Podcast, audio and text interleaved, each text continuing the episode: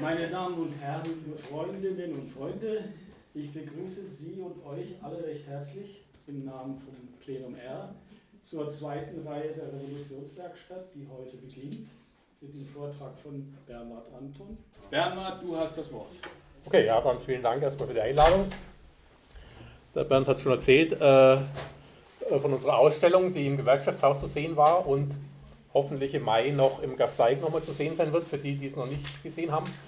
Der Vortrag ist an diese Ausstellung angelehnt, aber natürlich nicht eins zu eins übertragen. Das ist ja gar nicht sinnvoll, sondern wir ein paar Punkte rausgreifen und vertiefen aus dieser Ausstellung. Die Ausstellung hieß im Alltag und Erinnerung, hat eben zwei ganz unterschiedliche Themenkomplexe behandelt und hat gar nicht erst den Ehrgeiz gehabt, die Revolution insgesamt abzuhandeln. Und in meinem Vortrag werde ich eben auch diese zwei äh, Punkte behandeln. Einmal zum Thema Alltag im ersten Teil, drei Punkte, und dann noch zum Thema Erinnerung. Bei der Ausstellungseröffnung wurde auch schon angesprochen, dass Revolution und Alltag ja äh, irgendwie ein Widerspruch in sich ist, was durchaus äh, korrekt ist, aber aus diesen Widersprüchen entwickeln sich dann eben die interessanten Fragen und eine der interessanten Fragen ist eben auch, was hat sich in der Revolution geändert? Revolution ist ja ein Begriff für Umsturz und vor allem, was hat sich eben gar nicht so wahnsinnig geändert oder was hat sich eben nicht geändert? Und zu dem Punkt sind eben noch lange nicht alle Fragen beantwortet, zumal es eben zum Thema Alltag in der Revolution, sprich, wie haben die einfachen, normalen Leute gelebt. Dazu gibt es jetzt noch gar nicht so viel wahnsinnige, wahnsinnig viel Literatur. Und darum geht es heute auch nicht um einen Forschungsüberblick, sondern äh, einem Vortrag am 20. Mai im Gewerkschaftshaus. Am Ende unserer Serie vom Archiv der Arbeiterbewegung werde ich nochmal über die äh, Geschichtsschreibung zur Revolution sprechen. Aber heute geht es jetzt äh, nicht um das, was man schon weiß, sondern mehr um die Sachen, die man eigentlich mal noch ein bisschen genauer rauskriegen würde. Ich habe mir drei Punkte rausgesucht aus dem Thema Alltag. Einmal Unterhaltungskultur, zum zweiten äh, Wohnungsverhältnisse und zum dritten eben die Truppenheimkehr. Die Unterhaltungskultur kommt so in den üblichen Darstellungen jetzt äh, etwas zu kurz, sondern es geht natürlich bei der Revolution 1918, 19 in der Regel um politische Vorgänge. Die ganzen Protagonisten, die wir hier kennen, von der linken Seite, auch von der rechten, waren alles ja politische Lebewesen im äh, ursprünglichsten Sinne. Und die Politisierung zu dieser Zeit war extrem hoch. Man muss sich nur mal die Wahlbeteiligung anschauen, war damals bei so 86 Prozent, wo wir heute sehr weit weg sind, wo die Zeiten auch nicht ganz langweilig sind. Und auch Gewerkschaften, Verbände, Parteien haben riesige Mitgliederzuwächse. Also die Zeit, um die äh, es jetzt in unserer Vortragsreihe geht, die war hoch politisiert. Aber das ist eben nur ein Aspekt. Ich möchte den Fokus mal ein bisschen auf äh, eine andere äh, Richtung lenken. Und zwar äh, auf das, was ich parallel dazu auch noch in der Stadt abgespielt habe, unter anderem eben im Bereich der Unterhaltungskultur. Und da war München eben damals schon als äh, Metropole äh, durchaus ein interessantes Beispiel. Es hat sich schon seit der Jahrhundertwende äh, auch viel Neues getan, zum Beispiel die Einführung des Mediums Kino. 1919 gab es in München zum Beispiel 59 Kinos und dazu gab es viele Varietés, Singspielhallen, dann alle möglichen Theatervorführungen, Sportveranstaltungen und so weiter. Es gab also ein sehr reiches Angebot an Unterhaltung und wohlgemerkt selbst im Ersten Weltkrieg, wo die materielle Lage extrem schwierig war und natürlich auch mit der Ausgangssperre diverse Restriktionen waren. Selbst im Ersten Weltkrieg war die Unterhaltungskultur in München durchaus äh, in bunter Vielfalt vertreten. Und nach dem zumal unblutigen Umsturz am 7. 8. November hat sich das im Krieg angestaute Unterhaltungsbedürfnis dann sehr schnell und sehr eindrücklich Bahn gebrochen. Allein schon die Tatsache, dass dann die Sperrstunde auf 23 Uhr gelegt dann ganz neue Möglichkeiten eröffnet und bereits am 11. November, also wenige Tage nach Kurt Eisners Umsturz, hat die, haben die München Neuesten Nachrichten festgestellt, dass auch diese gewaltigen politischen Ereignisse den Gleichmut vieler nicht störten, zeigte der abendliche Besuch von Theatern, Vergnügungsstätten und Kinos, der so lebhaft war, dass vor manchen die Besucher sich anstellen mussten, um Einlass zu finden. Also er äh, weniger revolutionärer Einschnitt. Was besonders auf Protesten Ablehnung gestoßen wird, das war die Fülle von Tanzveranstaltungen. Man sprach damals von einer regelrechten Tanzwut. Und der Bayerische Kurier, das war das Organ, das der Bayerischen Volkspartei nahe stand, hat dann eben schon im November äh, zu dem Thema Tanzwut geschrieben. Wollt ihr nun tanzen und euch freuen, weil ihr wieder daheim seid? Nein, ihr solltet trauern und so lange keine Vergnügungen aufsuchen, als die Fremden aus dem Norden und dem Osten herrschen über euch. Also hier sieht man schon die Kombination einerseits sehr konservative Moralvorstellungen, die dieser Unterhaltungssucht nichts abgewinnen kann. Und auf der anderen Seite aber hat äh, diese äh, Stelle, die ich davor gelesen habe, auch schon eine explizit äh, politische Komponente, nämlich eine ganz äh, besonders äh, gut erkenntliche fremdenfeindliche und separatistische Einstellung.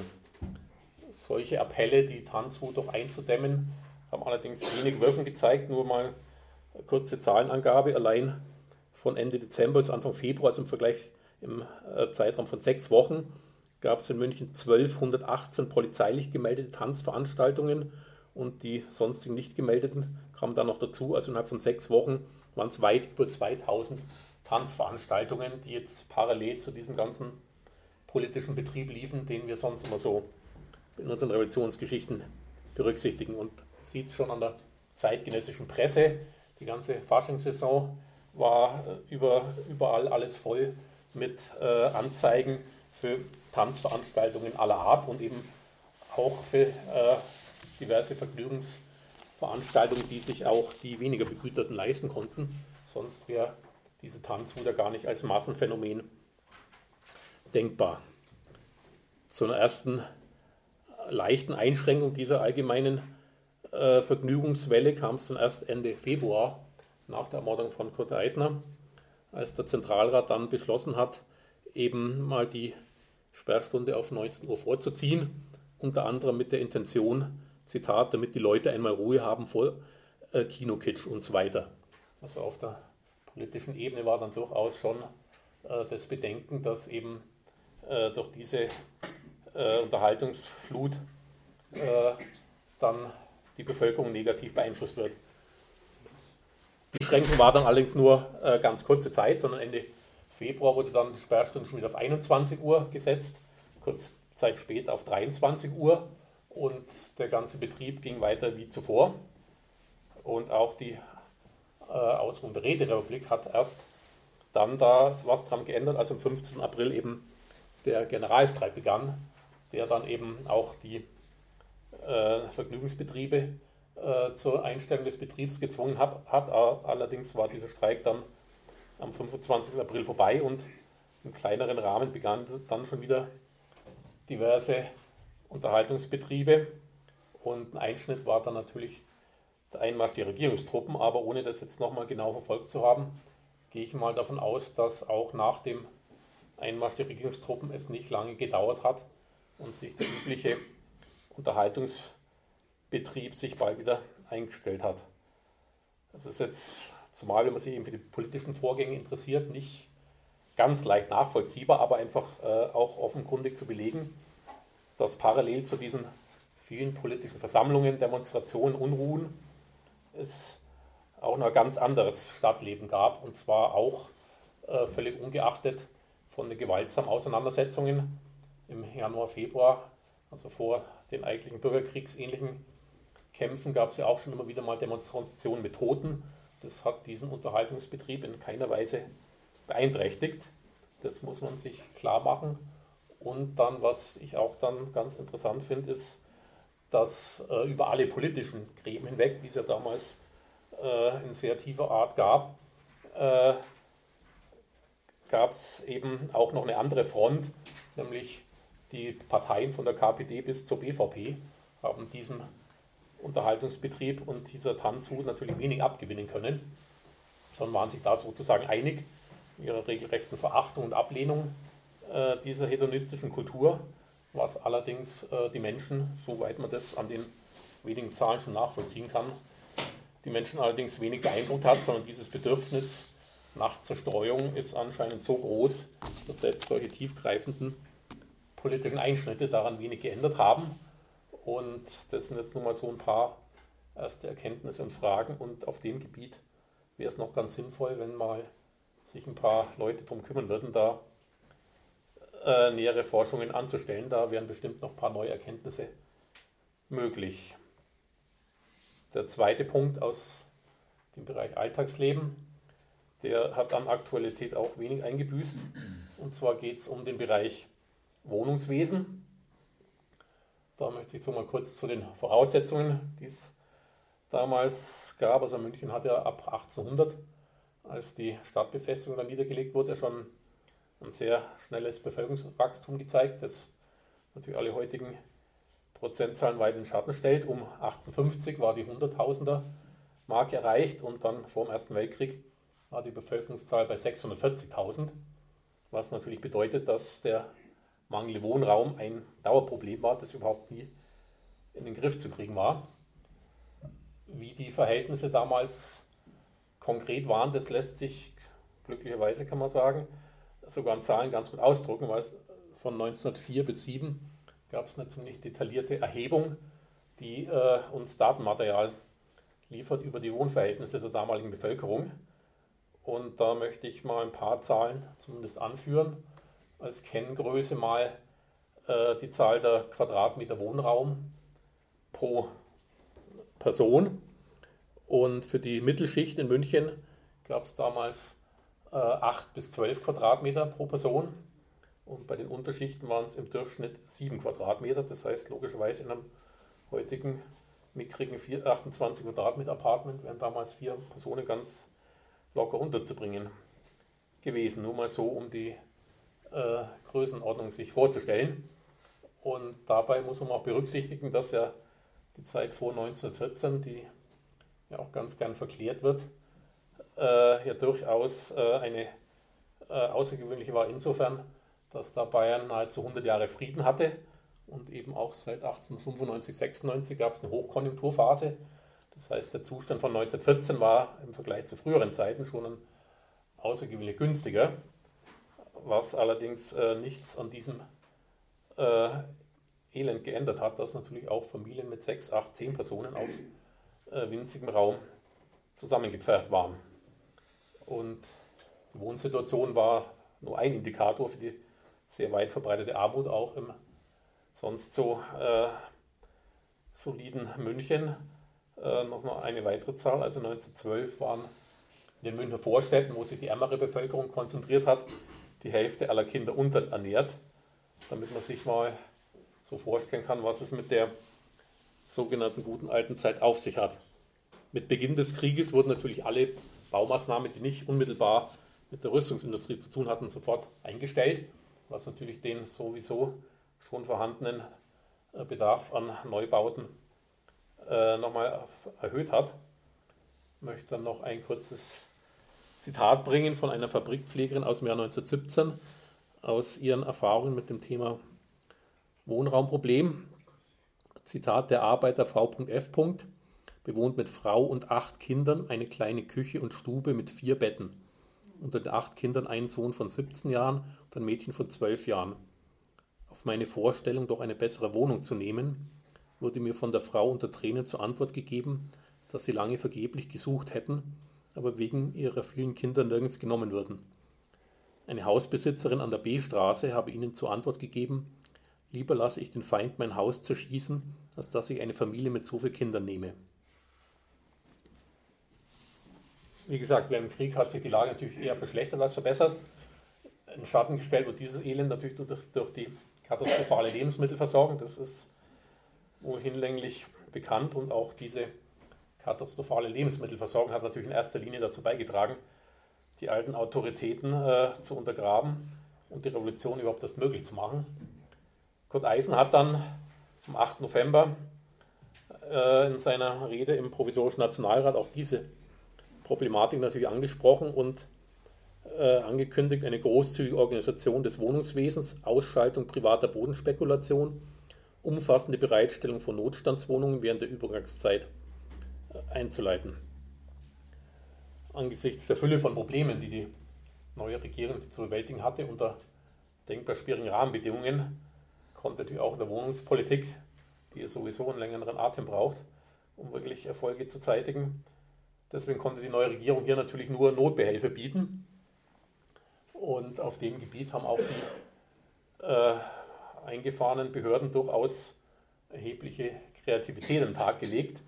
Also als Maßnahmen gab es zum Beispiel Einquartierung unter Hotels, Erfassung von Zweitwohnungen, Errichtung von Holzbaracken, Umnutzung von Kasernen, Stallungen, Gastwirtschaft und Büroräumen und so weiter und so fort. Die gravierendste Maßnahme war natürlich die sogenannte Zivileinquartierung. Das heißt, dass in bereits bewohnte Wohnungen von Seiten der Behörden Personen eingewiesen wurde. Äh, und diese durchaus einschneidende Maßnahme war jetzt nicht etwa ein Spezifikum der Revolutionszeit, sondern wurde von der Regierung Hoffmann dann weitergeführt und auch noch über längere Zeit äh, wurden solche dirigistischen Maßnahmen beibehalten. Da komme ich dann noch kurz drauf. Diese ganzen vielen verschiedenen Maßnahmen, äh, die kurzfristig Linderung bringen sollten, haben natürlich äh, die Problemlage kaum entschärfen können. Aus dem Grund schon, dass sich die Bevölkerungszahl Münchens äh, nach Kriegsende nochmal weiter erhöht hat. Einfach aufgrund der Tatsache, dass die Truppen natürlich zurückkamen und zum anderen, dass es auch sonst im größeren Rahmen einen Zuzug gab, allein schon aus den Gebieten wie Elsass-Lothringen etwa, die äh, vom Deutschen Reich abgetrennt wurden und für andere Gebiete galt es auch, und auch aus Österreich. Das heißt also, in diese eh schon prekäre Lage äh, kamen doch noch, dann noch weitere Zuwanderer dazu. Wie groß die Verzweiflung war, sieht man allein schon daran, dass der Münchner Stadtrat am 3. April, also vor Ausrufen der Räterepublik, äh, nahezu jeglichen Zuzug in die Stadt verboten hat. Und als eins der verzweifelten Mittel, die da äh, versucht wurden, kann man auch sehen, dass es eigene Kampagnen gab, um die Menschen und gerade jetzt eben auch die Rückkehrer von der Front irgendwie dazu zu bewegen, doch aufs Land zu ziehen. Da gab es eigene Werbekampagnen in der Presse. Leider habe ich noch nicht herausgefunden, wer da dahinter steckt. Das wäre nochmal ganz interessant zu wissen. Um wenigstens die allerschlimmsten Probleme irgendwie zu lindern, hat der Zentralrat dann am 1. März den USPD-Mitglied Arnold Wadler zum Wohnungskommissar ernannt. Der hatte bereits äh, diverse Vorarbeiten geleistet und hat dann am 8. April eine Verordnung über die Beschlagnahme und Rationierung der Wohnräume erlassen. Diese Verordnung sah ihm vor, dass natürlich vom Anspruch her nur nicht de facto, nicht de facto in ganz Bayern alle Wohnräume beschlagnahmt und ins Verfügungsrecht der Gemeinden übergehen sollten. Und diese dann in Zusammenarbeit mit den örtlichen Räten äh, die Wohnungssuchenden und die vorhandenen Wohnungen irgendwie zusammenzubringen. Und dafür wurden gewisse Obergrenzen eingeführt, was man als Wohnraum denn privat nutzen durfte, ohne Einquartierung und gewisse Mindeststandards eben auch auf der anderen Seite für Familien. Die überzähligen, überzähligen Räume, also die jetzt äh, nicht wirklich äh, gebraucht wurden, für die gab es eben eine Meldepflicht und eben die Gemeinden sollten eben äh, Personen an solche Wohnungsbesitzer oder Inhaber zuweisen, wobei vor allem natürlich kinderreiche Familien und Kriegsbeschädigte bevorzugt werden sollten. Und es waren auch Geldstrafen von 100.000 Mark vorgesehen für Nichtbeachtung. In einer weiteren Verordnung wurden dann auch äh, Mieterhöhungen verboten und jede, in Anführungszeichen, unnötig, unnötiger Wohnungswechsel untersagt, was natürlich in der Praxis äh, relativ schwierig ist, aber einfach zeigt, wie verzweifelt die Lage war man muss das im Zusammenhang sehen, das handelt sich da jetzt weniger um irgendwelche äh, sozialistischen Experimente, äh, sondern mehr darum, äh, dass äh, das ein, ein, Trend der Zeit war, eben schon aus dem Weltkrieg kommen, dass der Staat relativ rigoros in private Verfügungsgewalten eingreift und äh, diese staatlich gesteuerte Wohnungs- und Einweisungspolitik wurde dann auch nach der Revolution wohlgemerkt beibehalten. Die Lage hat sich eben auch äh, keineswegs kurzfristig entspannt, sondern es dauerte noch bis weit in die 20er Jahre, bis mal äh, zumindest der Neubau von Wohnungen äh, auf dem Niveau war, dass der Zuzug äh, mehr als kompensiert wurde. Und noch 1925 galten 7% der Wohnungen in München als überfüllt. Und das bezeichnende Kriterium für überfüllt war, äh, dass pro Wohnraum in einer Wohnung mehr als zwei Personen lebten. Also wenn in einer Dreizimmerwohnung logischerweise mehr als sechs Personen lebten, erst dann galt sie als überfüllt nach damaligen Kriterien. Und die Lage bei Familien mit Kindern sah natürlich nach wie vor dramatisch schlecht aus. Und äh, bemerkenswert ist eben auch, dass äh, dieses Mittel der Zwangseinquartierung, dass also äh, Leute gezwungen werden konnten, rechtlich äh, Personen in ihre Wohnung aufzunehmen, dass es offiziell erst 1928 abgeschafft wurde. Und das wäre nochmal eine Thematik, das zu untersuchen, dass auch eben von nicht-sozialistischen Regierungen solche interventionistischen Maßnahmen eingeführt wurden. Und es wäre auch mal ganz interessant zu sehen, einen Vergleich zwischen verschiedenen Städten, wie die sich dann in der äh, Wohnungsbewirtschaftungspolitik unterschieden haben, um mal zu sehen, welche Handlungsspielräume überhaupt da waren und welche unterschiedlichen Vorstellungen die einzelnen Parteien hätten. Aber das ist auch ein Thema, wo noch nicht so viel an Literatur vorhanden ist. Als dritten Punkt möchte ich auf die Truppenheimkehr zurückkommen. Am 11. November war ja bekanntlich der Erste Weltkrieg zumindest an der Westfront vorbei. Der Waffenstillstand von Compiègne hat den Deutschen äh, sehr äh, kurze Fristen gesetzt, um ihre Truppen zurückzuziehen. Und zwar nicht nur aus den besetzten Gebieten Frankreich und Belgien, sondern die deutschen Truppen mussten bis über den Rhein äh, zurück. Und es handelt sich dabei um eben einige Millionen Mann, einschließlich Material. Also eine der größten, größten logistischen Aufgaben, die es überhaupt gab, die dann erstaunlicherweise, muss man sagen, sogar fristgerecht äh, erledigt wurde. Bis 18. Januar hatten diese deutschen Truppen von ein paar Millionen Mann äh, das Reichsgebiet erreicht. Zum Teil unter dem Befehl der alten äh, kommandierenden Offiziere, zum Teil allerdings auch schon äh, unter der Leitung der neu gebildeten Räte. Der Prozess der Wahl von Räten hatte schon kurz vor Waffenstillstand das Recht danach eingesetzt. Der Münchner, äh, spätere Münchner Stadtrat Hugo Freund, äh, über den ich auch für Informationen dankbar bin, falls jemand das weiß, der war zum Beispiel Vorsitzender des Soldatenrates von Großbrüssel. Dieser Rückmarsch funktionierte dann, wie gesagt, erstaunlich reibungslos. Die Motivation äh, der Soldaten, wieder in die Heimat zu kommen, war verständlicherweise entsprechend groß und dürfte die Marschleistung nochmal befördert haben. Und diese Soldaten kamen dann auch relativ schnell natürlich in das aufgeheizte politische Getriebe Münchens. Dazu möchte ich nochmal aus dem Bayerischen Kurier, dem BVP-Organ, ein längeres Zitat bringen, um die Stimmung, die von bestimmten Kreisen gemacht wurde, zu illustrieren. Zitat: Bayern, altehrwürdiges, heiliges Kulturland mit deiner ruhmreichen tausendjährigen Geschichte. Die Wälle und Dämme deines Reiches sind durchstoßen. Die weiten Gaue, das ganze Land ist überflutet von der schaurigen Sturmflut, die von Osten kam. Ja, von Osten kam es, aber nicht wie die Morgenröte, sondern wie Feuersbrunst und Brandfackel. Ideen wogen durch das ganze Land, die uns früher ganz fremd waren. Fremde haben das Wort Fremde befehlen.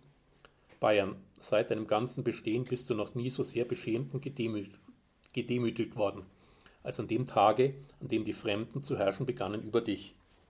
Das war bereits im November der Ton, der von der konservativen Seite in die politische Auseinandersetzung eingeführt wurde. Hat natürlich, wie gesagt, äh, wie man sich unschwer ausmalen kann, den Bezug natürlich zu Eisner und äh, sonstigen äh, revolutionären Protagonisten, die eben aus dieser spezifisch reaktionären Sicht als Fremde betrachtet wurden. Und in diese aufgeputschte Atmosphäre kamen dann die zurückkehrenden Soldaten. Allerdings äh, war diese Rückkehr vorerst äh, durchaus in äh, sehr harmonischer Weise organisiert. Also ab Mitte November kamen über 50.000 Soldaten nach München und die wurden mit einem äh, durchaus großen Aufwand empfangen. Es waren waren geschmückte Straßen und Häuser, es gab Geschenke, Urkunden, alle möglichen äh, Feste und feierliche Veranstaltungen und die ganze Stadtverwaltung und auch die Presse und alle möglichen Verbände haben sich darum gekümmert. Federführend war der sogenannte städtische Empfangsausschuss unter Leitung von Oskar von Miller, Und äh, dieses Ereignis ist, wie man sich unschwer vorstellen kann, von der gesamten Stadtbevölkerung freudig begrüßt worden, da es ja so gut wie niemand in München gegeben, gegeben haben dürfte, der nicht in der näheren sozialen Umgebung irgendjemand hatte, der da endlich von der Front zurückkam. Erstaunlich ist, dass dieses eigentlich durch und durch positive Ereignis überhaupt keine äh, sinnstiftenden Traditionen oder irgendwelche positiven Erinnerungen ausgelöst hat, sondern es wurde dann, äh, komme ich dann kurz noch darauf zurück, äh, dann ganz unterschiedlich äh, in der Erinnerung wahrgenommen. Ein Problem war natürlich dann diese Massen an Soldaten, also es waren bei Kriegsende ungefähr noch 6 Millionen, dann wieder in den Wohnungsmarkt, um den Arbeitsmarkt zu integrieren. Äh, eine gigantische Herausforderung, bei der man sich eigentlich wundern muss, dass es nicht zu noch größeren Problemen gekommen ist als sowieso schon. Für das politische Klima hat äh, die Heimkehr der Truppen natürlich auch ihre Auswirkungen gehabt. Zum einen einfach schon deshalb, weil die Heimattruppen, die natürlich auch die Revolution gemacht hatten, ganz andere Erfahrungen, Einstellungen hatten als die Fronttruppen, von denen man das am Anfang gar nicht so genau sagen kannte, konnte, was die für Einstellungen haben. Und was man auch nicht vergessen darf, mit den Fronttruppen kam natürlich auch noch eine größere Menge von Waffen in die Stadt, die sich äh, jeglicher Kontrolle entzogen und damit natürlich sich bestimmte Gefahrenpotenziale boten. Man kann jetzt nicht verallgemeinern, welche Einstellungen die Fronttruppen hatten. Es gab natürlich diejenigen, die die Revolution positiv beurteilten, die dann in den Soldatenräten ihre Gremien hatten, die von der alten Kommandogewalt nichts wissen wollten. Aber es gab natürlich, das muss man äh, genauso sehen, auch viele Soldaten, die eher konservative, revolutionsfeindliche Einstellungen hatten. Und es gab sehr bald eine Fülle von Organisationen und Verbänden, die diesen Soldaten äh, die Möglichkeit boten, sich politisch zu artikulieren. Und die Zuverlässigkeit der verbliebenen Truppen, ein Großteil hat sich ja mehr oder weniger von alleine in kurzer Zeit demobilisiert, aber die Truppen, die noch in den Kasernen blieben, die waren natürlich ein durchaus problematischer Faktor, der schwer auszurennen war und alle äh, verschiedenen Regierungen, die es dann äh, auch nach der Ermordung Eisers noch gab, hatten natürlich immer mit dem Problem zu kämpfen, irgendwelche loyalen Truppen zu rekrutieren. Und ich habe es kurz erwähnt, diese ja, umjubelte Truppenheimkehr hat jetzt eben keine positiven Erinnerungen hinterlassen, komischerweise, sondern wurde bald überlagert eben durch verschiedene Deutungsmuster, die sich mit dem Krieg und vor allem dem Kriegsende äh, beschäftigt haben. Und da ist als erste und bedeutendste natürlich zu nennen die berühmte Dolchstoßlegende. Hat jeder bestimmt schon mal gehört. Äh, in Kurzfassung bedeutet diese Legende, dass die Niederlage äh, Deutschlands im Ersten Weltkrieg nicht auf die militärische Überlegenheit der Gegner, sprich Unterlegenheit der deutschen Armee zurückzuführen sei, sondern dass die versagende Heimat den siegreichen Truppen in den Rücken gefallen sei, da eben Dolchstoß, das Motiv. Der heldenhafte Siegfried wird von hinten erdolcht und Schuld an der ganzen Misere, die Deutschland dann zu ertragen hatte, erst recht nach Bekanntwerden der Friedensbedingungen, hat eben nach dieser Deutung die versagende Heimat eben dadurch, dass alle möglichen Marxisten, Demokraten, Juden und sonstige undeutsche Elemente die äh, Heimatfront unterwandert hätten. Dadurch sei die deutsche Niederlage ausgelöst worden. Mit den Tatsachen hat es nichts zu tun. Allerdings muss man sehen, dass diese Legende ausgesprochen deutungsmächtig war. Äh, nicht nur, weil Hindenburg und Ludendorff sie vertreten hatten aus eigensüchtigen Interessen, verständlicherweise, sondern äh, das ging bis weit in die MSPD hinein. Und die Attraktivität dieser Legende lag in erster Linie darin, dass sie eine Art von Sinnstiftung bot, die jetzt eben die Kriegsgegner auf diese Art und Weise nicht zu bieten hatten. Dadurch bin ich jetzt schon quasi beim zweiten Teil, nämlich dem Kapitel Erinnerung, wie eben innerhalb von den jetzt abgelaufenen 100 Jahren die Revolution gedeutet, interpretiert und erinnert worden ist. Und diese Dolchstoßlegende bildet da eben das entscheidende Scharnier eben zwischen Kriegsende und der Revolutionszeit. Und äh, ein Historiker hat so schön mal geschrieben zum Thema äh, Erinnerungskultur, Geschichte wurde und wird als Waffe als politisches Kampfmittel gegen innere und äußere Gegner eingesetzt. Und dafür bietet eben die Revolution äh, mit das beste Anschauungsmaterial, was man sich vorstellen kann. Und äh, das Problem ist, dass eben die zeitgenössischen Berichte über die Revolution, wenn man sich da mal die verschiedenen Sachen ansieht, äh, sehr weit auseinandergehen in der Deutung, Interpretation und Wahrnehmung. Wenn man das jetzt mal unvoreingenommen liest, kommt man ziemlich schnell zu dem Ergebnis, äh, dass es ja eigentlich kaum äh, ein und dieselben Ereignisse sein können, zu denen es so äh, weit auseinanderliegenden Darstellungen gibt. Und da kommt man dann auch schnell in den Bereich, wo man äh, mit den klassischen Methoden des Historikers an die Grenzen stößt, sondern geht es in den Bereich der Psychologie und der Wahrnehmung und der Gehirnforschung. Und äh, ohne da jetzt näher darauf eingehen zu können, aber muss im klar sein, dass Erinnerung sowohl individuell als auch kollektiv ist immer ein Konstrukt und das in Bewegung ist. Und das sieht man eben gerade an den 100 Jahren Streit um die Revolution. Und man muss sich auch erstmal, bevor man kritisch hinterfragt und untersucht, äh, eingestehen, äh, dass Menschen nicht Fakten äh, objektiv wahrnehmen, sondern äh, sie äh, bringen die Informationen in bereits vorhandenen Deutungsmuster ein. Und das Ziel ist immer eine Art von Sinnstiftung und Weltdeutung, weil das zu den emotionalen bzw. mentalen Grundbedürfnissen gehört. Und je nachdem, welche vorhandenen Deutungsmuster da sind, so werden ein und dieselben Fakten ganz unterschiedlich interpretiert. Und das, was wir so als Erinnerung sehen, äh, ist eben nichts Statisches, sowohl fürs Individuum als auch für ganze Gesellschaften, sondern das ist immer in Bewegung. Was jetzt die Revolution 1819 in München speziell angeht, standen von Anfang an zwei äh, Phänomene im Mittelpunkt der Deutung und des Streits. Einmal Kurt Eisner, der unbestritten der Kopf äh, des Umsturzes war, und zum anderen eben der berühmte Geiselmord oder sogenannte Geiselmord. Es waren ja eher politische Gefangene im Luitpold-Gymnasium. Äh, das einzige Verbrechen, das sich die Revolutionäre eigentlich äh, zur Schulde kommen ließen. Und an diesen beiden äh, Ereignissen bzw. Personen haben sich äh, dann die Deutungen äh, bzw. die Geister geschieden. Nochmal Blick zurück jetzt erstmal die 20er, 30er Jahre, schon ganz unmittelbar nach der äh, Revolution haben sich äh, da ganz äh, viele publizistische äh, Darstellungen äh, geäußert. Und es war ganz klar, dass diese Ereignisse, die jetzt in ihrer Art bis dahin völlig beispiellos waren und auch gerade diese Gewalttätigkeit innerhalb einer vermeintlich zivilisierten Großstadt, waren völlig ohne Beispiel. Und diese turbulenten und verwirrenden Ereignisse haben nach einer Deutung äh, regelrecht gerufen.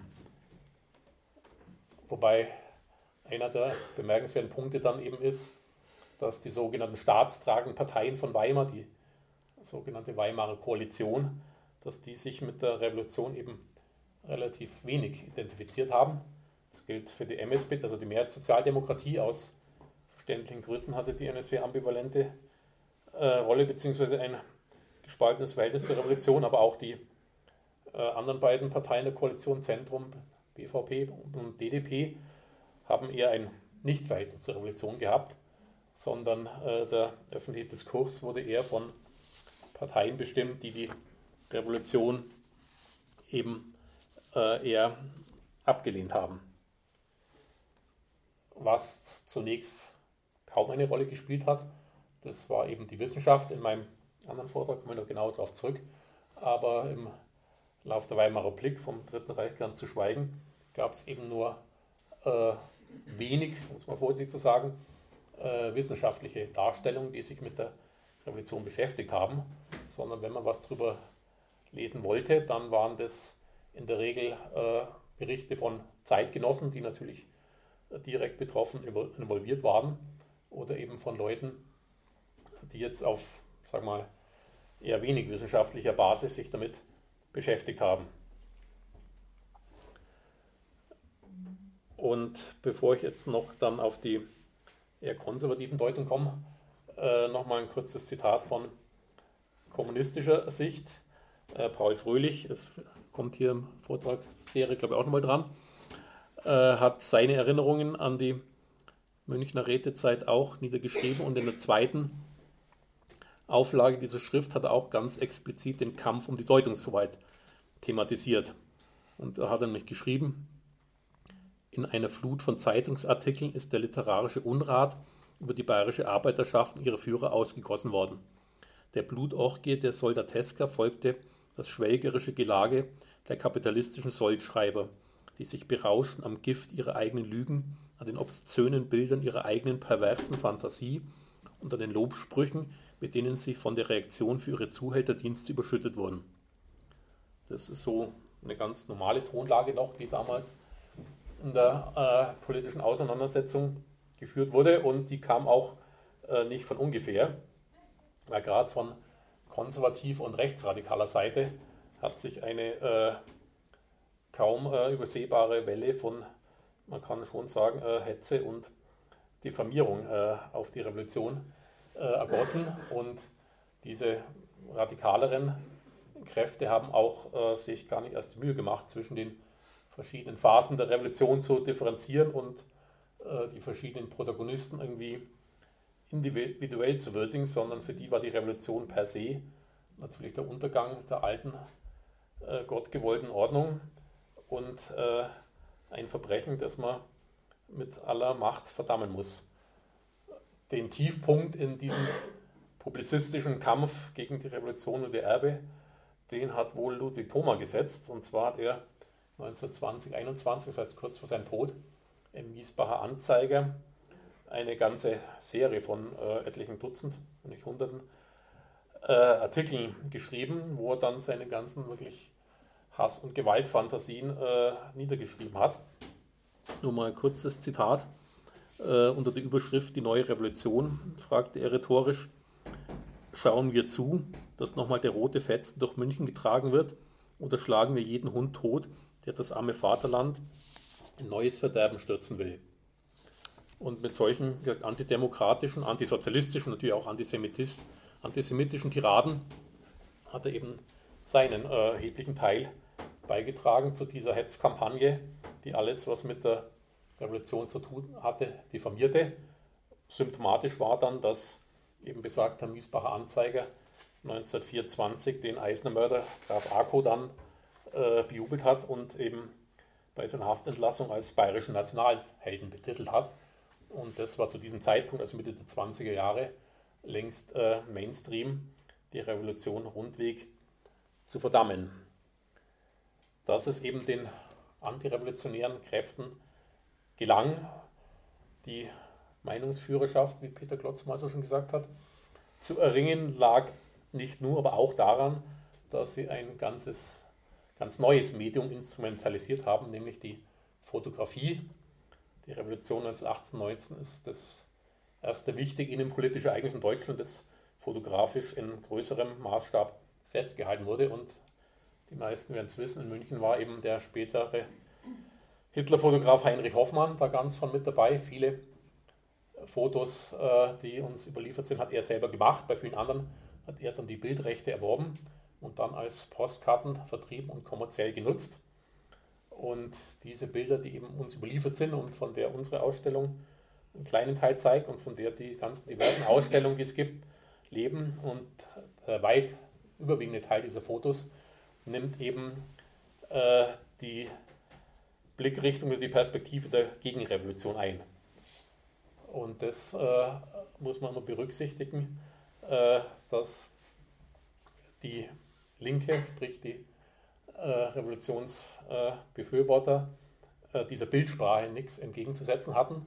Und was auch äh, wichtig ist, sie hatten äh, dieser rechten Propaganda auch sonst keine überzeugende Revolutionserzählung, heutzutage sagt man Narrativ, entgegenzusetzen, was schlicht und einfach zum einen daran lag, dass die Linke natürlich nicht einheitlich war und es viel schwieriger ist, sich auf was Positives zu ständigen, als auf die Ablehnung von irgendetwas.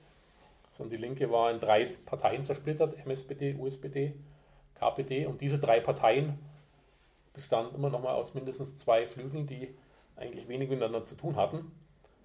Das ist der eine Grund, warum es da keine relativ überzeugende Deutung gab. Und der andere Grund war natürlich, dass die Revolution selber so ein hochkomplexes und schwer überschaubares Ereignis war, dass sich dieses Ereignis bzw. diese Folge von Ereignissen überhaupt nicht in eine überzeugende Erzählung pressen ließ.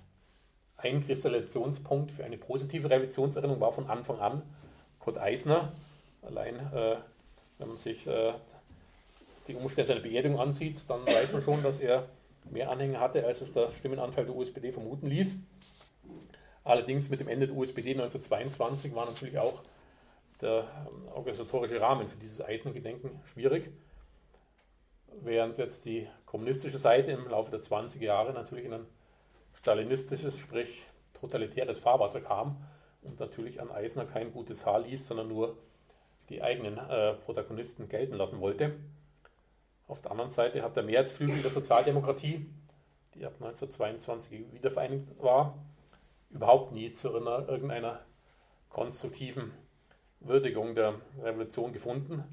Bezeichnet äh, eine kurze Passage von Johannes Timm, Justizminister im Kabinett Eisner, anlässlich des zehnjährigen Revolutionsjubiläums. Da meint er eben, wenig weitblickende Kritiker in unseren Reihen, die noch heute nichts weiter zu sagen wissen, als aufzuzählen, was in der Umwälzung von 1918 von den provisorischen Machthabern alles versäumt wurde, kennen nicht die außen- und innenpolitischen Schwierigkeiten, die das damalige Handel diktierten. Ein zu weit gestrecktes, nicht in tatsächlichen Verhältnissen Rechnung tragendes Ziel war damals mit der sicheren Gefahr eines Rückschlags verbunden. Auf dieser Basis war natürlich schwieriger, positive Identifikation mit der Revolution herzustellen. Und zu diesem Zeitpunkt, sprich 1928, war auf gut Deutsch gesagt der Zug auch schon lange abgefahren. Das heißt, außerhalb der Arbeiterschaft, der äh, sozialistischen Arbeiterschaft und ein paar intellektuellen Kreisen war die Bewertung der Revolution ab Ende der 20er Jahre durch und durch negativ. Es gab durchaus ein paar Abstufungen. Es gab die sogenannten Vernunftrepublikaner, die sich mit dem Sturz der Monarchie schon irgendwie abfinden konnten und äh, die Republik soweit akzeptierten und nicht militant bekämpften, aber auch in solchen Kreisen, und das ist ganz wichtig zu sehen, neben den Rechtsradikalen war die, Ver die Gleichsetzung der Revolution mit Unordnung und Chaos sehr weit verbreitet und vor allem eine nahezu paranoide Bolschewismusfurcht. Und bei der Beseitigung bzw. Niederschlagung der bolschewistischen Gefahr war eben in dieser auch gemäßigt konservativen Deutung äh, Gewalt nicht nur angebracht, sondern sogar notwendig. Und die brutale Niederschlagung der Räterepublik war eben für manche möglicherweise bedauerlich, aber eben nicht vermeidbar, weil ansonsten eben das bolschewistische Chaos gedroht hätte. Und dieses Deutungsmuster hat sich quasi im ganzen Bürgertum äh, festgesetzt. Und diesem Deutungsmuster konnte eben die Linke, die in sich zerstritten war, nichts Positives entgegenzusetzen. Und das hat eben auch zur logischen Folge, dass der Terror der Gegenrevolution, der ja inzwischen weitgehend bekannt ist, äh, in der öffentlichen Wahrnehmung so wie vollkommen ausgeblendet wurde. Das war natürlich eine Basis, auf der die Nationalsozialisten äh, sehr solide aufbauen konnten. Für die Nazis war in ihrer Geburtsstadt München natürlich die Revolution und Räterepublik sozusagen der negative Gründungsmythos. Der Nationalsozialismus hat sich als äh, gezielte Antithese zur Revolution und Republik verstanden. Für Hitler war die Erinnerung an den Ersten Weltkrieg und an die Revolution sein ganzes Leben lang eine Obsession. In der NS-Propaganda hat die Revolution auch immer wieder eine Rolle gespielt. Zum Beispiel gab es 1936 im Deutschen Museum eine Ausstellung, die große antibolschewistische Schau, in der mit allen Registern von der Entstellung und Verhetzung natürlich die sogenannte jüdisch-bolschewistische Zerstörungsarbeit äh, ausgebreitet wurde und natürlich die Vorgänge in München äh, eine wichtige Rolle spielten. Äh, wie stark diese Obsession bei Hitler war, zeigt sie zum Beispiel an seiner Aussage im Reichstag am 1. September 1939, am Beginn des Zweiten Weltkriegs, sagte er im Reichstag, ein November 1918 wird sich niemals mehr in der deutschen Geschichte wiederholen. Das war so seine große äh, Angst, äh, nochmal so einen derartigen Zusammenbruch mitzuerleben. Und zwei Tage später hat er dann im Aufruf an das deutsche Volk nochmal verkündet, solange das deutsche Volk in seiner Geschichte einig war, ist es noch nie besiegt worden. Nur die Uneinigkeit des Jahres 1918 führte zum Zusammenbruch. Wie sich da jetzt an dieser Einigkeit und Einheit versündigt, hat nichts anderes zu erwarten, als dass er als Feind der Nation vernichtet wird. Zum Vernichtungswillen der Nationalsozialisten brauche ich jetzt an dieser Stelle nichts weiter zu erläutern. Mit dem Ende des NS-Regimes ging auch diese Fixierung auf den Ersten Weltkrieg unter. Äh, in der Zeit nach 1945 hat der Erste Weltkrieg dann und vor allem auch eben die Revolution in der politischen Kultur der Bundesrepublik eine eher nachrangige Rolle gespielt. Man kann hier nicht von irgendeiner Art von Erinnerungsort sprechen. Das waren weit zurückliegende Zeiten, worauf ich jetzt nicht präzise eingehen kann. Das wäre eigentlich ein eigenen Vortrag hier in dieser Reihe wert gewesen, ist natürlich die Geschichtspolitik der DDR. Das könnte man mit einem eigenen Vortrag mal ausführen. Dort war natürlich der Blick auf die Revolution ganz anderer, sondern äh, das galt natürlich äh, als äh, Beginn der Geschichte des Kommunismus in Deutschland und die kommunistischen Protagonisten zumindest wurden durch und durch positiv bewertet und als Säulenheilige verehrt.